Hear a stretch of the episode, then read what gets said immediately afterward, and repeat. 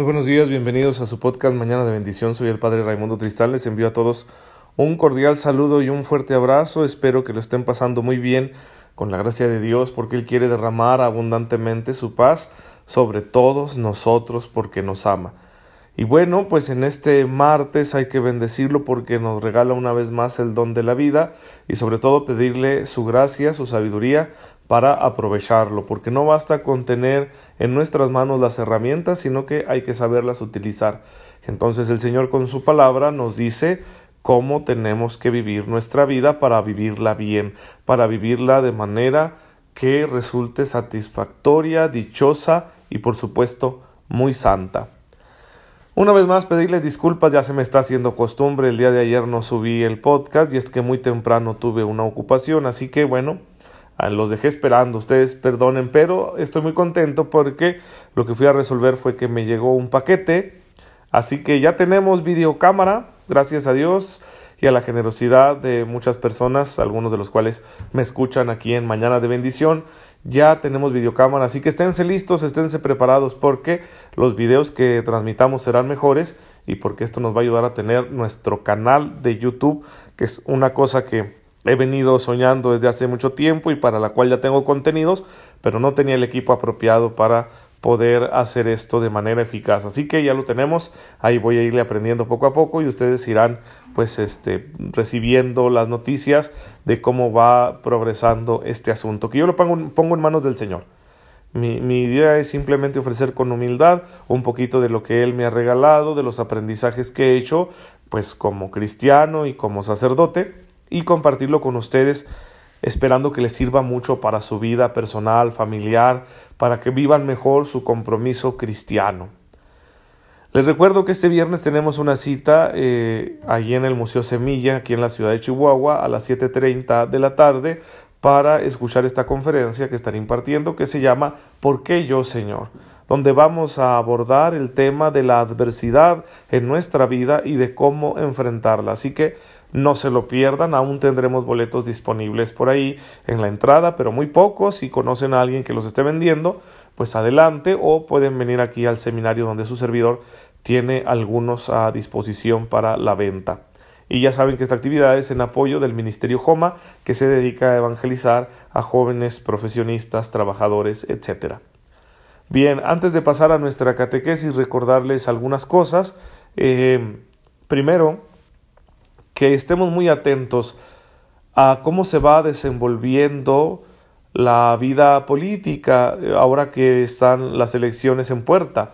No se descuiden, hermanos, y hay que aprender de esta situación. ¿Qué vamos a aprender independientemente de por quién votes? ¿Qué, qué te sugiero que aprendas? Aprende a usar bien la información. Aprende a realizar un discurso lógico y racional y a mantener siempre el respeto irrestricto por las personas. ¿sí? Ejemplos. Buen uso de la información. No difundas lo que es falso. Si tienes duda de algún dato o de si tal o cual persona se expresó de tal o cual manera, mejor no lo difundas, porque contribuimos a este desorden, un desorden mediático que no favorece en nada al pueblo mexicano, que creo que es una herramienta de la que se sirven los poderosos para tener el control. Bien.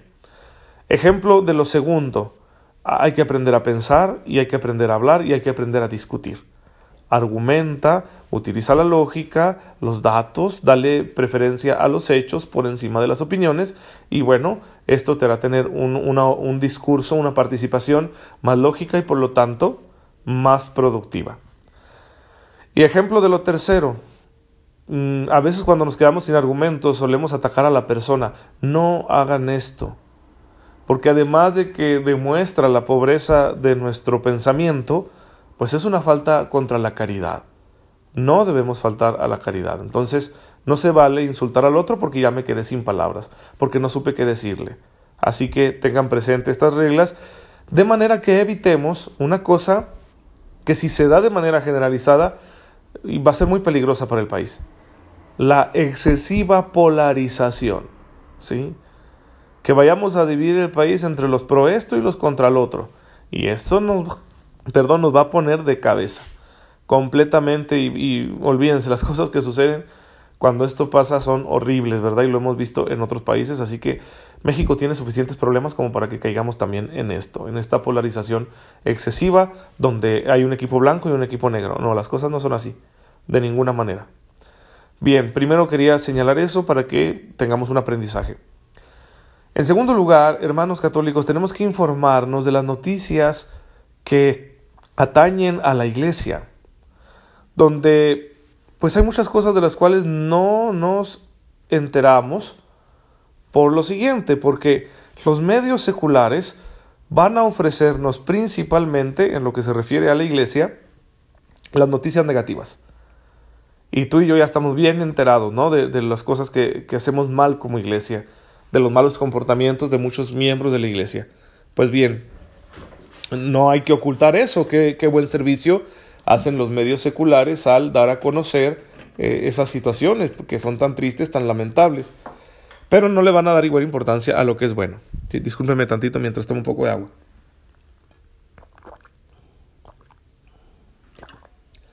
No le van a dar la misma importancia a las cosas buenas de la iglesia. O a cosas que donde la iglesia sale lastimada por otros, ¿no? Ejemplo, Nigeria. Nigeria es un país bastante eh, interesante, porque es un país con muchos recursos, pero también con mucha población. Y está más o menos dividido a la mitad entre cristianos y musulmanes. Y la Iglesia Católica, que es la confesión cristiana más numerosa en Nigeria, es perseguida, atacada, violentada por extremistas musulmanes constantemente. Ha, habido secuestro de, de muchas niñas por parte de un grupo terrorista islámico llamado Boko Haram, y eh, también asesinatos de sacerdotes, iglesias quemadas, etc.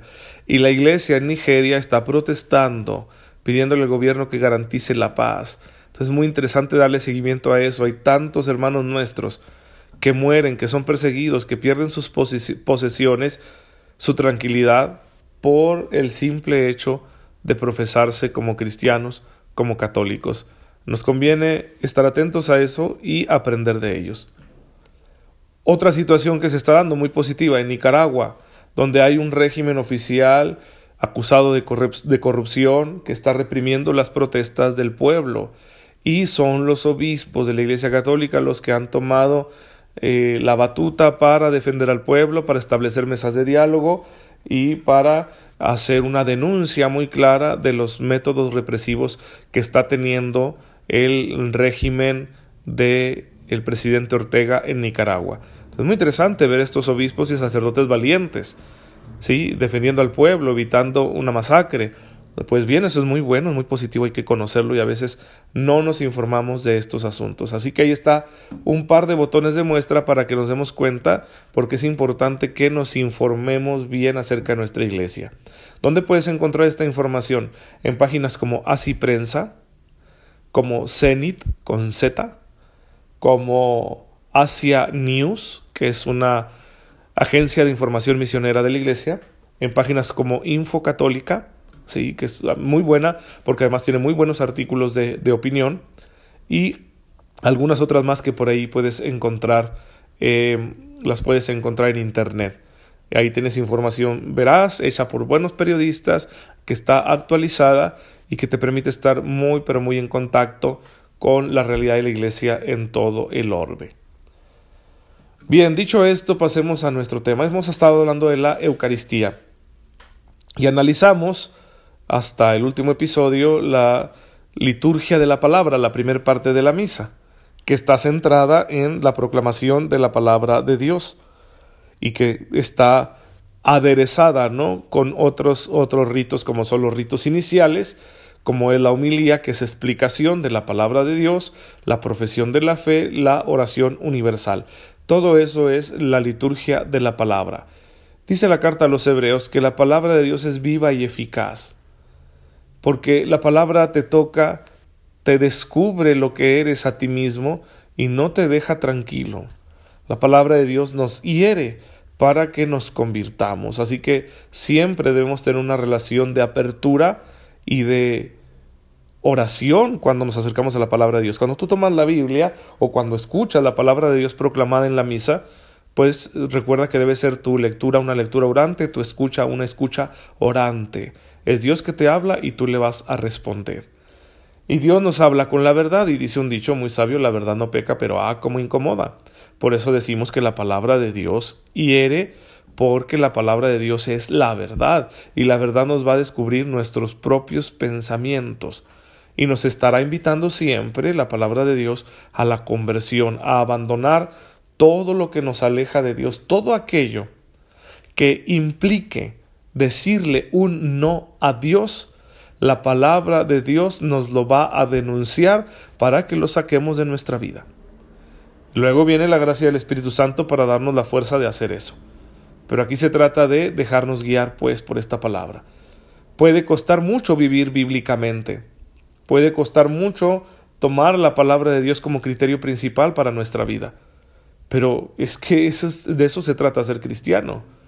Decir, a Jesús nuestra redención le costó todo.